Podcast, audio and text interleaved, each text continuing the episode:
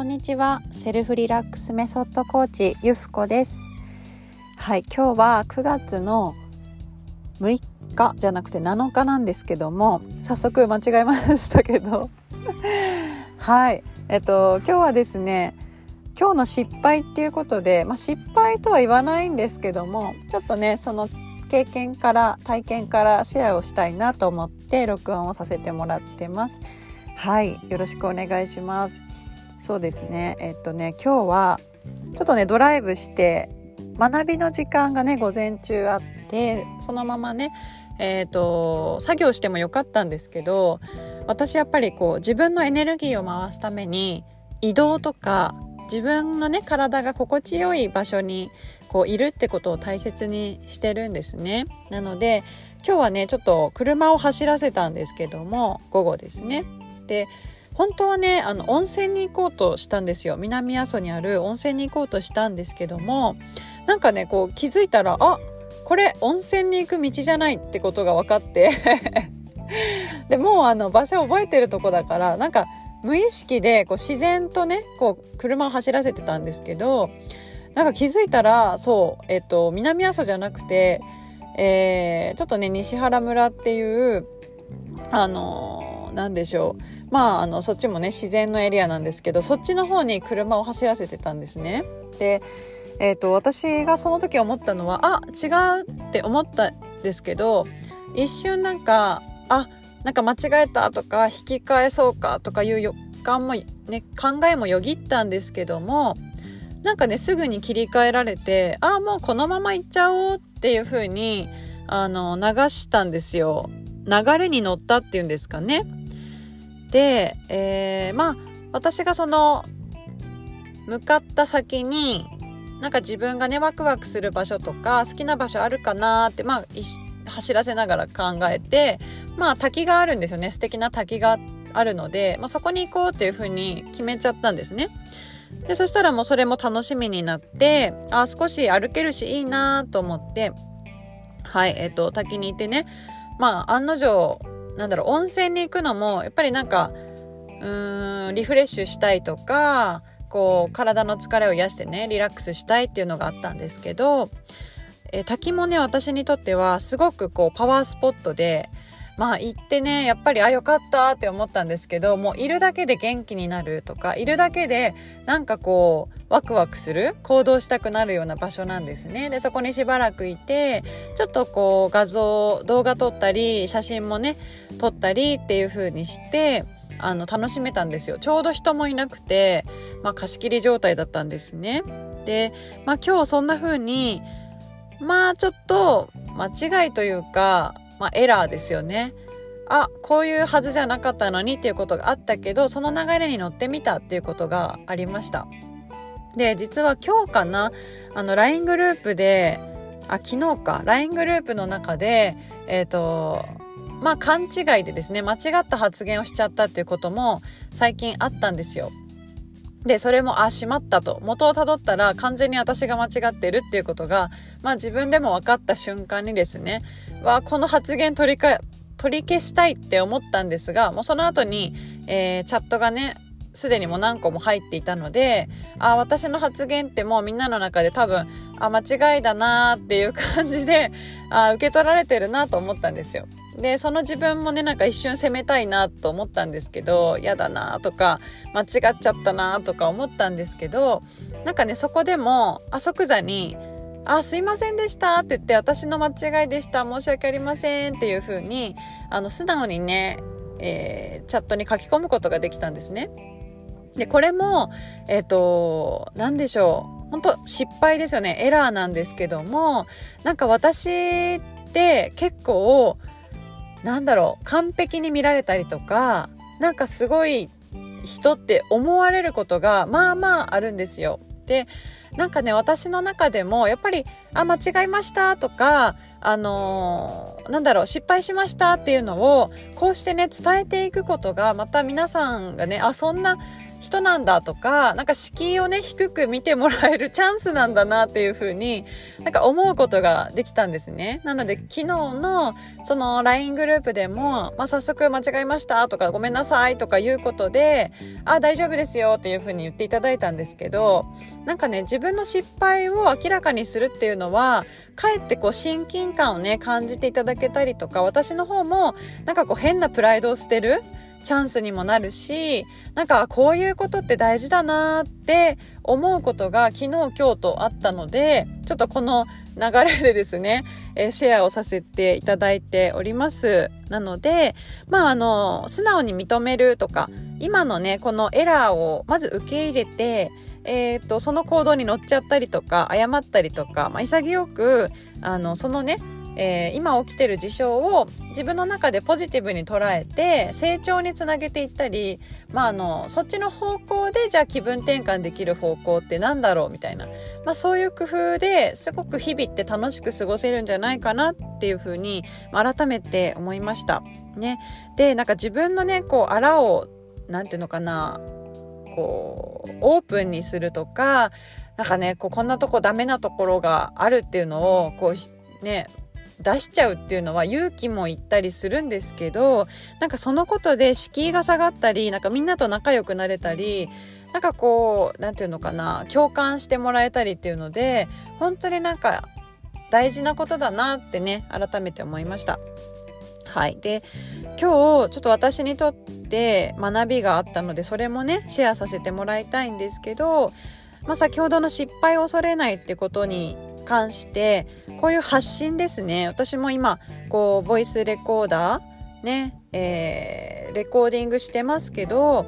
こういうね発信とかも実は私最近ね23日本当はしたかったんですけどなんかねあの取り組めないっていう日々だったんですよ。でこれはなんでなんだろう？って改めて思った時になんか失敗したくないとかねあとこうこういうふうに記録に残っちゃうのでなんかそれがねこうなんだろうなハードルになっちゃうみたいな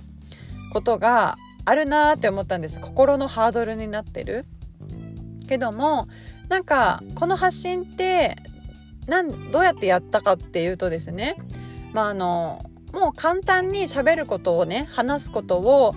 まあ3分から5分でちゃちゃちゃってこう箇条書きにしてで今こうお伝えできる熱を持ってねあの伝えられるトピックをまとめた上でまずはねもう録音ボタンを押すっていうことでスタートしてるんですよ。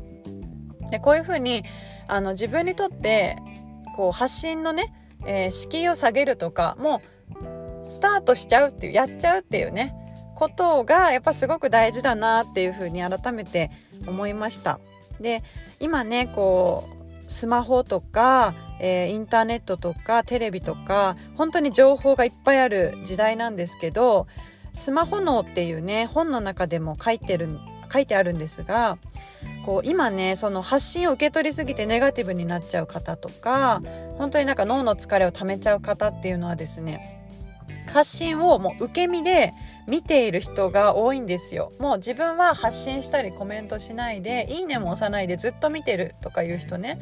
でそういう方はやっぱりねあのどうしてもその情報に流されてしまったりとかその情報を鵜呑みにしたりとかあと無意識のうちにそういうのがどんどん蓄積して何が本当か分からなくなったりこう分からなくなっていくっていうねそういう、えー、ことに陥りやすくなるんですね。なのでやっぱりね自分軸でこう情報も選択するってことがすごく大事なんですよ。はい、なのでまあ、私が今日お伝えしたいのは是非ねあのなんだろう発信を受け取るだけじゃなくて自分のこう行動いいねだったり、えー、なんだろうコメントだったりあと自分で発信していくっていうことですね。あのそれをぜひおすすめしたいなっていうふうに思います。でなんでかっていうとそのことで自分の軸が培われることになるんですね。うん。だから今って本当に情報よりも環境とかね、そのサポートが受けられるこうそう環境コミュニティだったりあと距離感とかね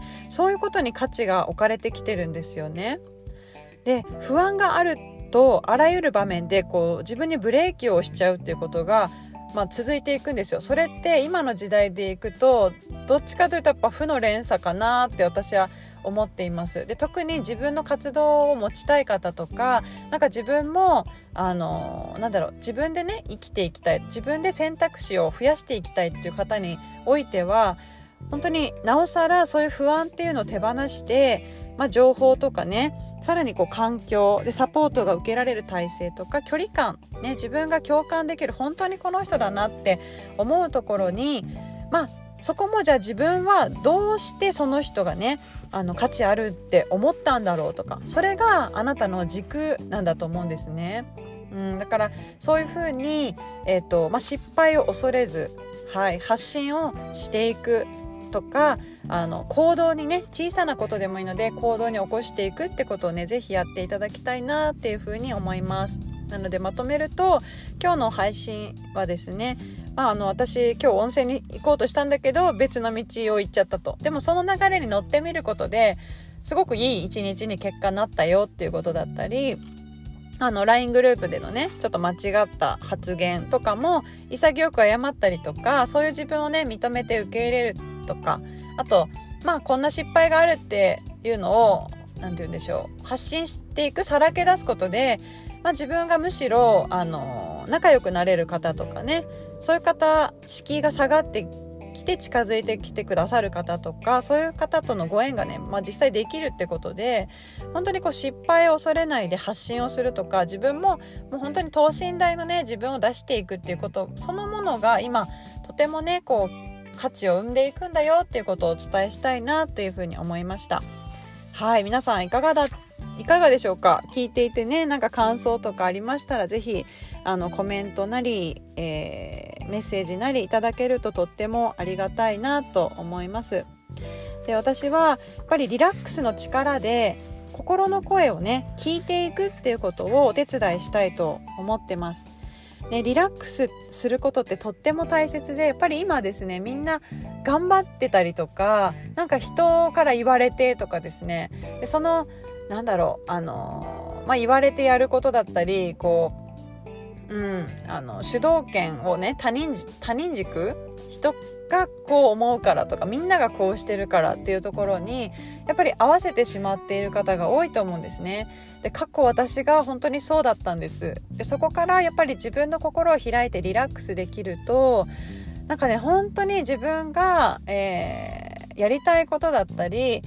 本当に目指したい未来っていうのが見えてくるんですね。なので今は本当にこう理論とか理屈よりも感じる力が必要とされる時代です。